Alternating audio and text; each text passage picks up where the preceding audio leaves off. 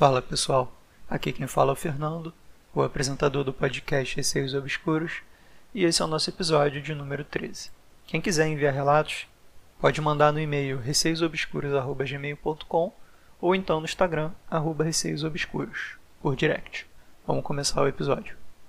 História de número 1 O Bode Me chamo Nicolas. Depois que você me seguiu no Twitter, eu descobri o podcast e fiquei fascinado. Seu trabalho é demais. Muito obrigado, Nicolas? Decidi contribuir com uma história que aconteceu comigo. Antes, um contexto rápido.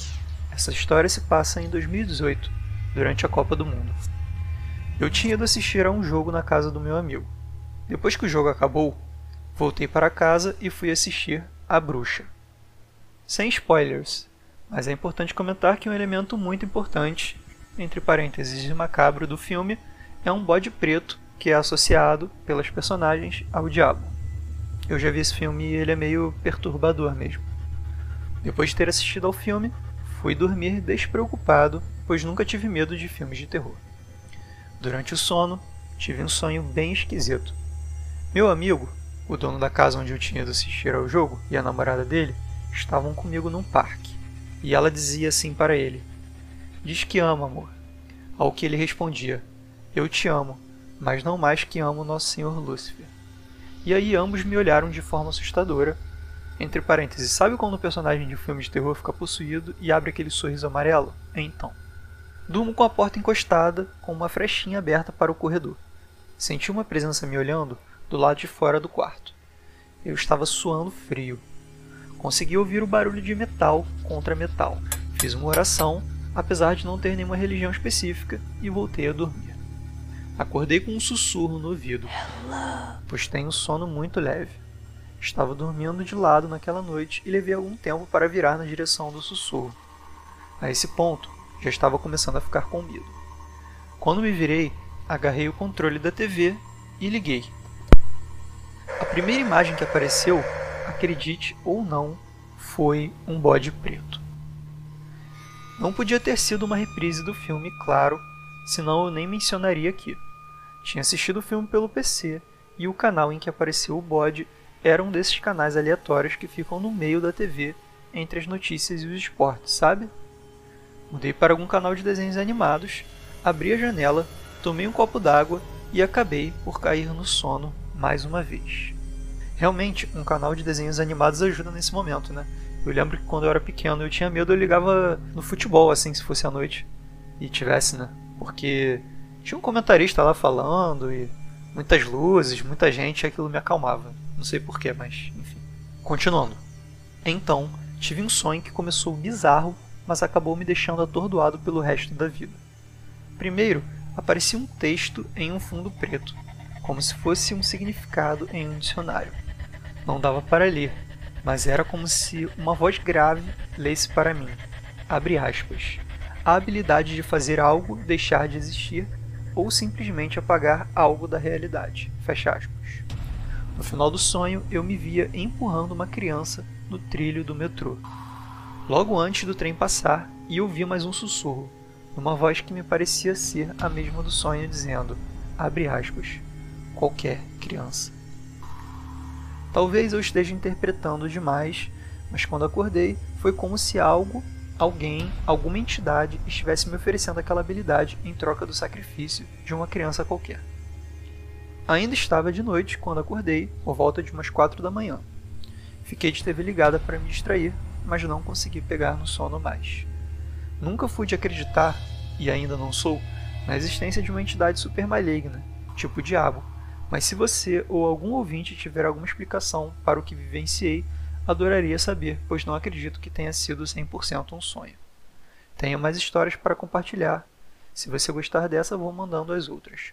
Muito obrigado por esse espaço e parabéns pelo trabalho sensacional. Sucesso, Nicolas. Então, é, eu até respondi o Nicolas pelo e-mail. Eu achei sinistro essa parte final do sonho, né? Ou melhor, do pesadelo. Principalmente essa parte da criança. Eu não acredito também nessas entidades super malignas como ele citou, né? Eu acho que existem sim entidades, mas não necessariamente um diabo ou coisa do tipo.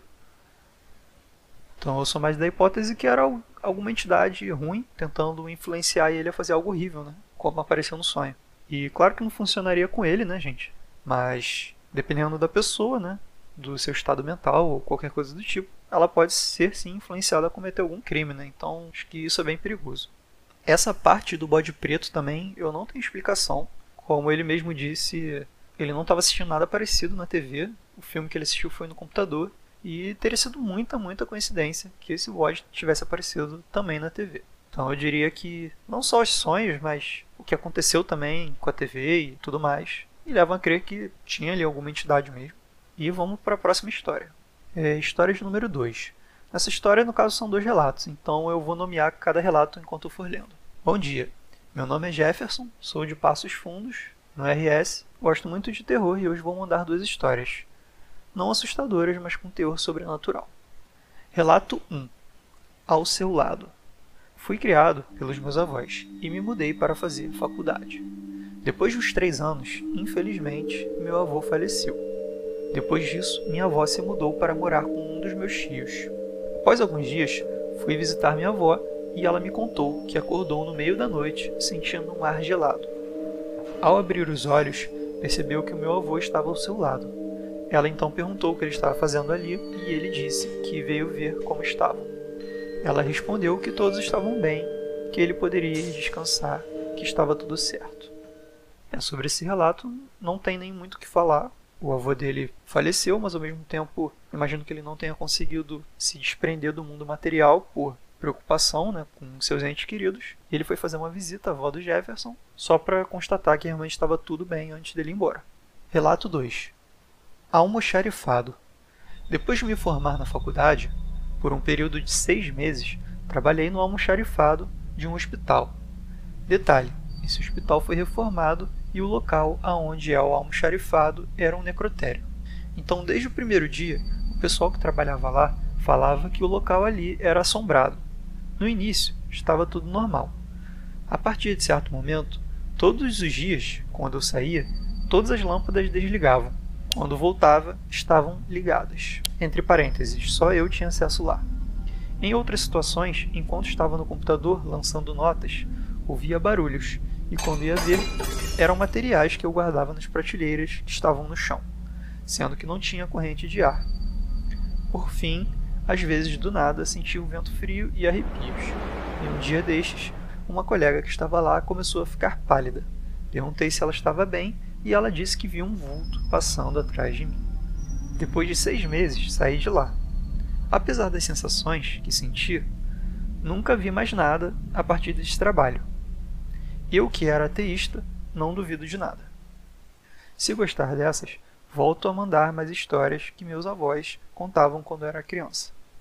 Então, Jefferson, primeiro de tudo, é um almoxarifado de um hospital que antes era um necrotério. Então, assim, já são tanto o lugar que era antes, né, o necrotério, principalmente, mas também o almoxarifado de um hospital, acho que já, já são lugares meio propícios a esse tipo de coisa acontecer. Então, assim, acho até que aconteceu pouca coisa para o que poderia acontecer, né? Porque você citou luzes ligando e desligando, ou coisas caindo no chão, vultos passando. De um lugar desse eu acho que você até saiu no lucro. Que poderia ter aparecido aí, não quero nem pensar, cara. E agora vamos para a história de número 3, que tem um título muito peculiar. O título é A Mutação Recebida de Invocação do Mal 2. Esse relato foi enviado pelo Thiago Lucarini, que já enviou relatos anteriormente, e vamos começar. Olá, Fernando. Meu PC novo enfim chegou e graças a isso estou aqui de novo. Hoje venho contar a vocês e seus ouvintes a segunda coisa que aconteceu comigo diretamente depois do relato da baixada e que considero bastante estranha. Não sei se chega a ser sobrenatural, porém conto com você e com seus ouvintes para desvendarem. Porém, antes, preciso inteirá-los de minhas manias de um ser humano velho para que tudo seja visto pelo meu panorama. Eu tenho sono bastante leve, Sou daqueles que deita na cama e fica bem uns 40 minutos revirando antes de dormir. Se um cachorro late, pernilongo passa perto de mim, já são motivos para eu não dormir. Isso quando não fico pensando em muitas coisas aleatórias. Geralmente, tenho que me cansar todos os dias para conseguir dormir bem, sem interrupções.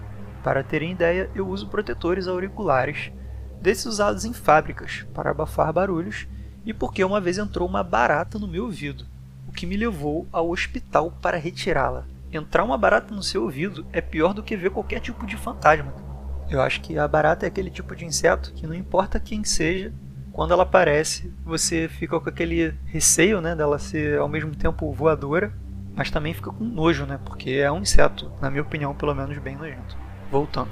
Para que eu durma bem de verdade, minhas manias e o ambiente devem estar perfeitamente alinhados, assim como os planetas.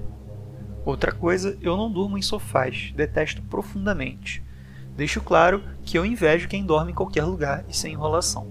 São seres privilegiados estes. Eu amaria ter o sono pesado que alguns têm. Depois disso tudo, dará para entender o que virá a seguir. Em 2016, eu fui ver o filme Invocação do Mal 2 com minha irmã. Para quem viu o filme, sabe que numa parte dele a menina possuída vai dormir e acorda em vários lugares diferentes da casa, carregada pelo diabo, segundo diz o filme. Confesso que na época fiquei muito intrigado com aquilo, porque, como descrito, tinha minhas dúvidas sobre alguém poder ser carregado enquanto dorme. Uns dois ou três dias depois, mais ou menos, eu cumpri todo o meu ritual para ir dormir, e eventualmente dormi. Em dado momento, eu senti que minha cama estava estranha e dura demais, pequena demais. Abri meus olhos e qual não foi a minha surpresa ao ver que, em plena madrugada, eu estava no sofá da sala, com coberta e tudo, Sim, eu dormi na minha cama, no meu quarto, e acordei no sofá da sala. Eu não sou nem nunca fui sonâmbulo. Não poderia ser carregado porque, como disse, tenho sono leve. E só moro aqui em casa eu, minha mãe e meu padrasto. Por que raios algum deles teria me carregado no meio da madrugada para o sofá? Eu, na época, nem tinha uma vida saudável e pesava perto de 90 quilos. Alguns podem pensar que eu dormi direto no sofá naquela noite e sonhei ter ido para a cama mas aqui vai um plot twist. Minha mãe e padrasto amam dormir no sofá todas as noites, antes de eles irem para a cama. Os dois ocupam todo o sofá, então eu nunca estou na sala à noite. Nunca achei explicação para o que aconteceu comigo naquela noite. Só sei que saí do sofá trêmulo de medo e na minha cabeça só vinha a explicação do filme, carregado pelo diabo. Passei os dias seguintes muito receoso com tudo e com um sono ainda mais leve, pois foi tudo muito estranho. Nunca mais nada aconteceu comigo no mesmo sentido. Gosto de acreditar que foi um lapso de um possível efeito tardio dos meus poderes mutantes de X-Men. Será que algo acontecerá quando eu for ver Invocação do Mal 3? Bem, Fernandes e ouvintes, esse foi meu relato sobre algo que aconteceu diretamente comigo. Obrigado pelo espaço mais uma vez e um grande abraço a todos. Então, Thiago, olhando para sua história de uma maneira mais cética, é bem fácil achar muitos motivos para explicar por que você estava no sofá. Mas ao mesmo tempo, eu também acredito, assim como você, que seria quase impossível você estar no sofá, porque você não é sonâmbulo. E eu acho, pelo menos, né? Me corrijam se eu estiver errado, mas uma pessoa que nunca foi sonâmbula dificilmente vai se tornar uma pessoa sonâmbula durante um dia só e depois nunca mais ser sonâmbula de novo. Então, assim, o sonambulismo são episódios que ocorrem recorrentemente em pessoas que já são predispostas a terem sonambulismo.